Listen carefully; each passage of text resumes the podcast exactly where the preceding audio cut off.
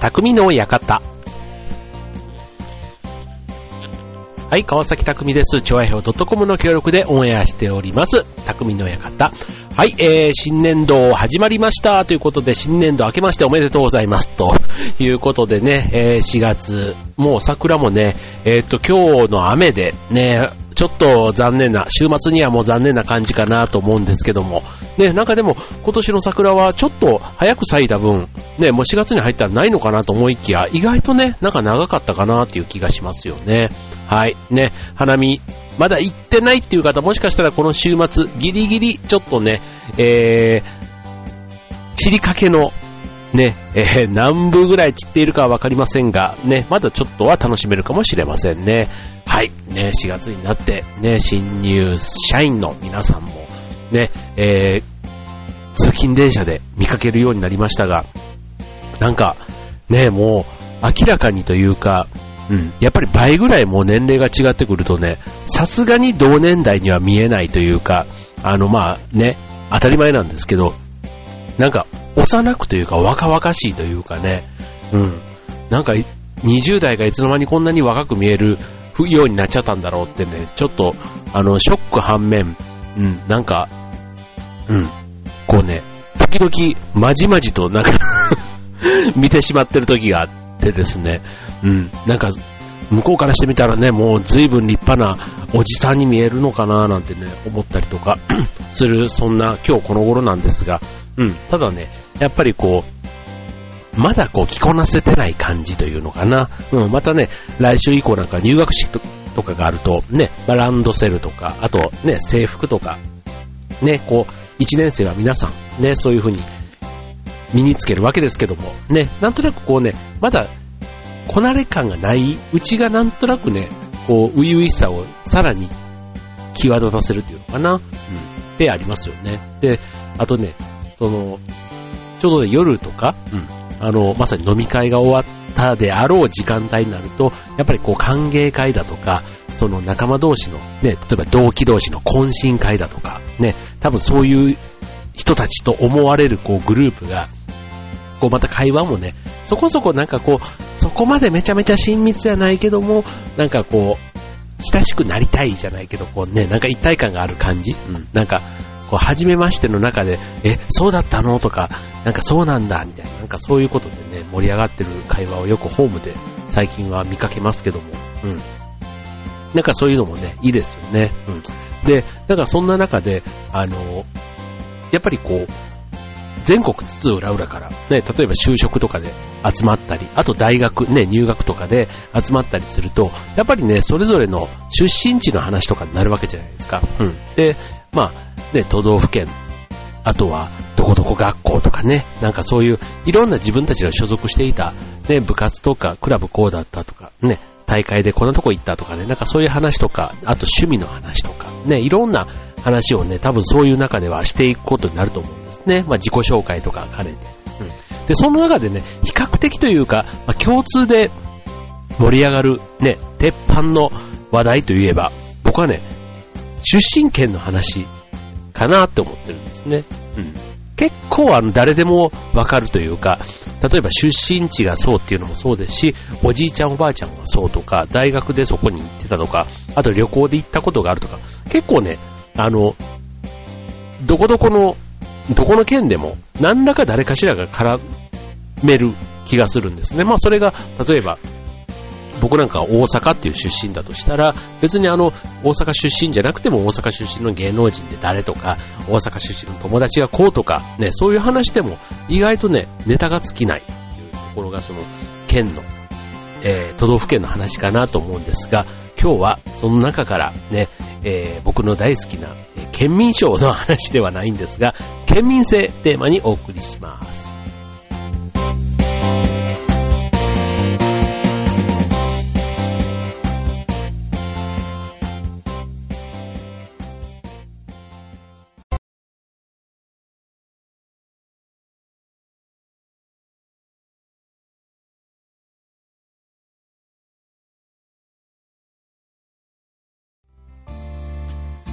はい。というわけで、今週の匠の館、県民性ということでね、はい、えー、ちなみにね、僕の両親は二人とも大阪なんですね。大阪で。で、うちのかみさんは、えっ、と、お父さんが秋田で、えー、お母さんが福岡という、ね、そういう両親のもとで、えー、千葉で育ったという、そんな神さんなわけなんですけど、はい。まあ、ね、うちの子供たちからすると父親は大阪、母親は千葉と結構ね、両親の出身県っていうのもね、子供は影響するのかなと思うんですけど、そんな中でね、えー、家族の中で、でも、まあ、夫婦でね、関西と関東とね、大きなその二大文化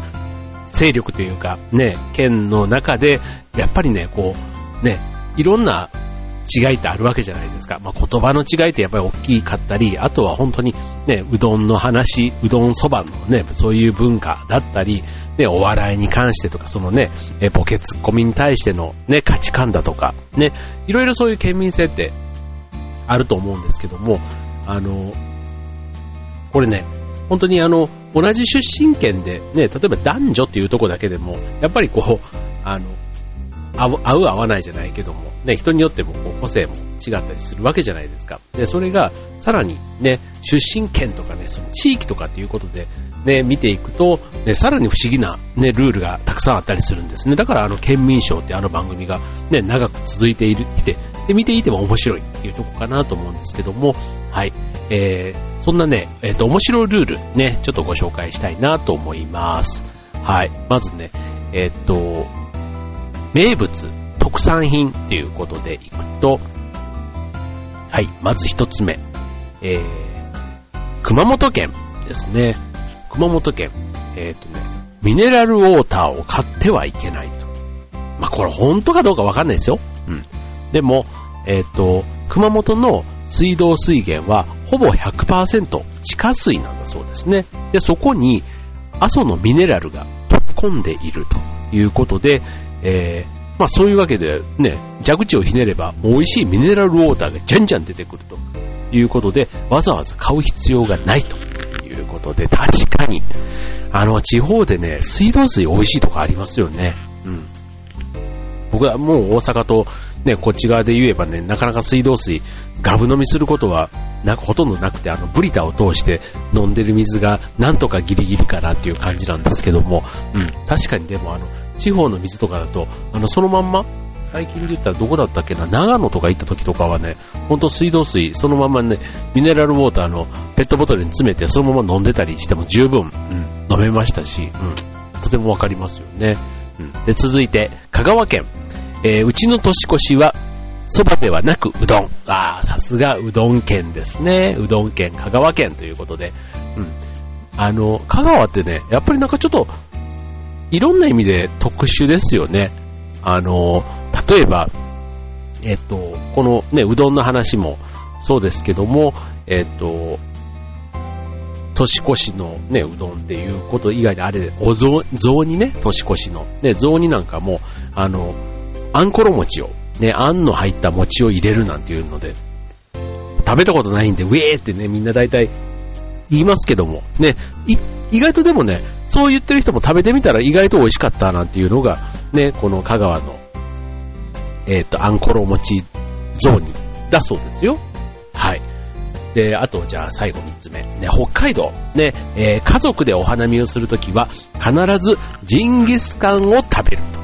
うんまあ、ジンギスカンはね、まさに北海道のご当地メニューということなんですけども、花見の時に積極的に食べるということで、ね、なんか、あの、花見っていうよりは、なんとなく、ば、ば、何 ?BBQ、バーベキュー？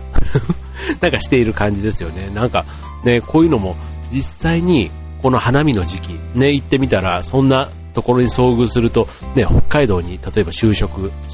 就、あとね、進学で行った人なんかは、すごい意外な感じがするんじゃないですかね。うん。なんかあの北海道は、えっと、のどっかの一部の、えー、ところだと運動会の時にね、えっと、そうめんをね、持ってって必ず食べるなんていうのもね、えー、やってましたけども。はい、なんかね、それぞれの出身県ね、結構面白いですよね。うん。うちのね、えっ、と、大阪で言うと、うんでもなんだろう。なんかいろいろありますよね。えっと、こういう地方ならではのルール。あの、もう本当によく言わ、わかりやすいのは例えばエスカレーターのね、右左みたいなものとかね。大阪はね、アメリカと一緒なんですね。で、別になんか、アメリカと一緒っていうことをね、なぜかその、東京と逆だぞと。で、うちはアメリカと一緒みたいな、なんか うん。そういうところをね、言うのが大阪の人なんですよ。ということで、あの、そんなね、えー、県民性ということことでね。はい、じゃあ後半もまた違った切り口でお送りします。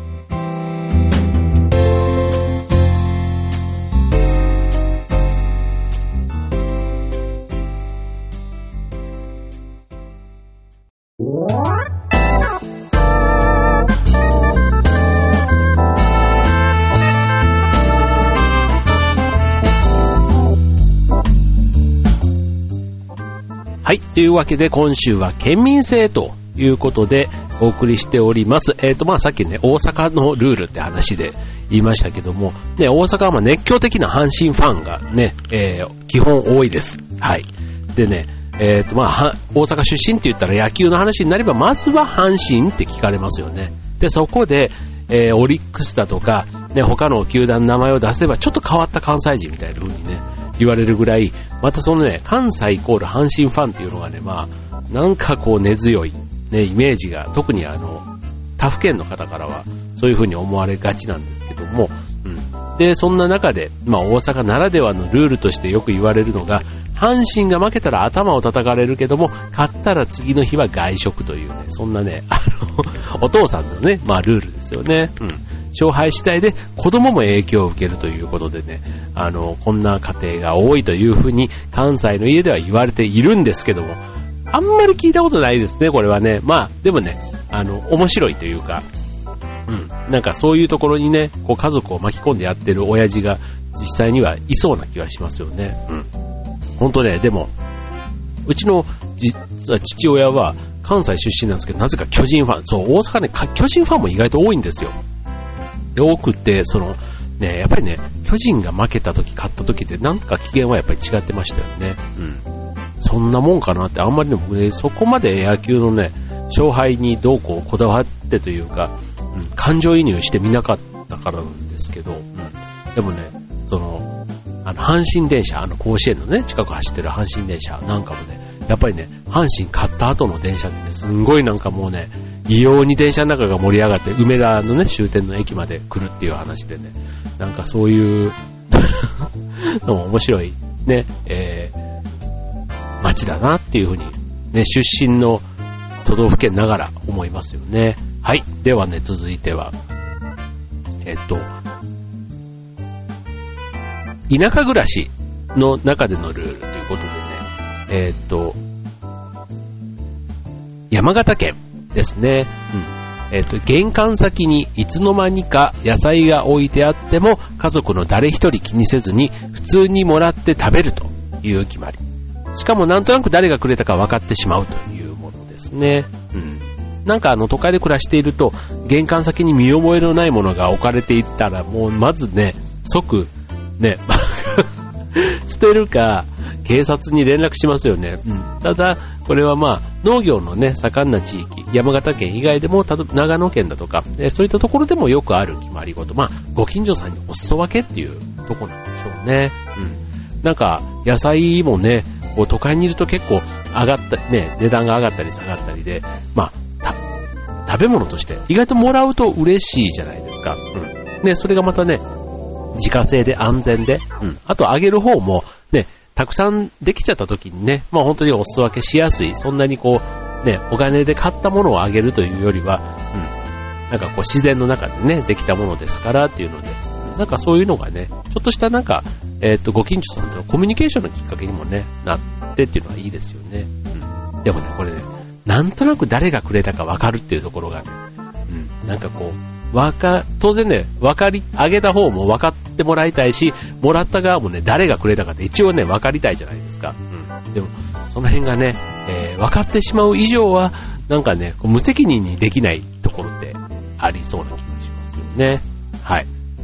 で、続いて、えー、もう一つ、じゃあ、ご紹介するのは食文化。ね、食のルールはね、たくさんありますよね。うん。えー、福井県、えー、水羊羹を食べるのは冬だけ。しかもこたつに入ってということでね、えー、福井メーカー江川の水羊羹というのがね、えー、販売時期が11月から3月と、冬季限定だそうなんですね。はい。で、えっ、と、これ福井県では昔からね、隣の京都にデッチ奉公に行っていた見習いが、えー、暮れ正月のね、帰郷の際にお土産として水羊羹を持ち帰って食べていたというところが、まあ、今の風習につながっているということで、はい。うん。えっと、うん、水羊羹を、まあ、なんかそういうタイミングで食べてたっていうところのようですね。水羊羹、なんか、夏に食べるイメージですよね。でもね、やっぱりこういう涼しげなやつだと。うん。で、続いては沖縄。ね。えー、ケンタッキーフライドチキンはご飯と一緒に食べると。ね。こう、ケンタッキーフライドチキン。ケンタッキーフライドチキンでちなみに、えー、っと、マクドナルドは、ね、大阪はマクドって言いますし、うん、えー、っと、東京はマックって言いますよね。で、えー、っとね、あとユニバーサルスタジオ、ね、ユニバーサルスタジオジャパン、ね、えー、っと、大阪だとね、ユニバって言うんですよね。ユニバ。ユニバーサルスタジオだからユニバなんですけど、こっちだとなんて言う、USJ って言ってる ?USJ って言ってるのか。うん。ですね。そう、大阪ユニバって言うんですよ。すごい、すごいでしょ。ちょっとね、あの、さすがに、こっちでの暮らしも今18年目になってくるとね、ちょっとその関西で、それ以降にできたものが、そういう呼ばれ方をしてんだって聞くと、ちょっとね、あの、違和感というか、新鮮というか、嬉しくなるような、不思議な、なんかそんな感じはしますよね。はい。で、ケンタッキーフライドチキンもね、えっ、ー、とね、ケンタのフラチンなんて言ってたことがあるんですよね、これね。何回言ってもね、誰も信用してくれなくて、しかもね、たまたま関西のやつがそこにいて、そんなの大阪では言わんわ、みたいな話にもなり、そう、ケンタのフラチンってね、なんか高校時代は言ってたんですよね。うん。別に、そう。ね、ケンタとフラチンっていうそのね、まあ、響きですよね。うん。でも別にね、この略し方って、略し方としてはそんなにね、間違ってないような気がするんですけど、いまいちね、日本全国というか、ななんでだろうな、僕の周りだけかな言ったんですけど、はい。で、まあちょっと話は戻りまして、で、ケンタッキーフライドチキン、沖縄ではね、実は消費量が日本一なんだそうですね。うん。だから、えっ、ー、と、普通のね、おやつというよりは、こう、おかずとして、ね、夕飯の食卓に並ぶということでね、まあ、衣がね、ご飯にも合うということで、まあ、唐揚げ感覚でね、まあ、食べてるというところなんでしょうね。はい、ということで。なんかね、え、フライドチキンがご飯でおかずに出てきたら、なんか嬉しい、ね、嬉しいけど、なんかちょっとやっぱ不思議な感じはしますよね。はい、ということでね、えー、今日はね、えまあ、食にまつわるルールというかね、そういう県民性というと結構その辺からね、話が広がることが多いですけども、うん。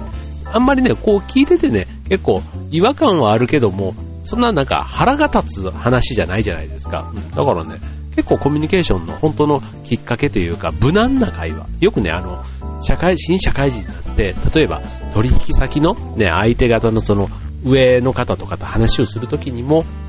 うん、一番なんかオーソドックスというか、当たり障りなくね、できるのも、実はこういう出身権とかの話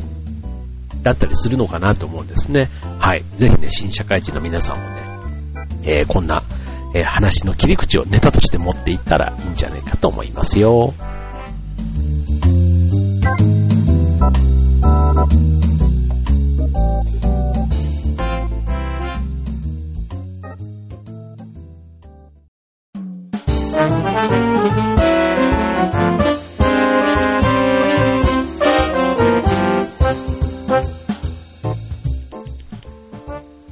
はい。というわけで、今週の匠の館、終わりが近づいてまいりました。ということで、今週はね、えっと、出身県、ね、県民性ということでお送りいたしました。で、えっと、確かにね、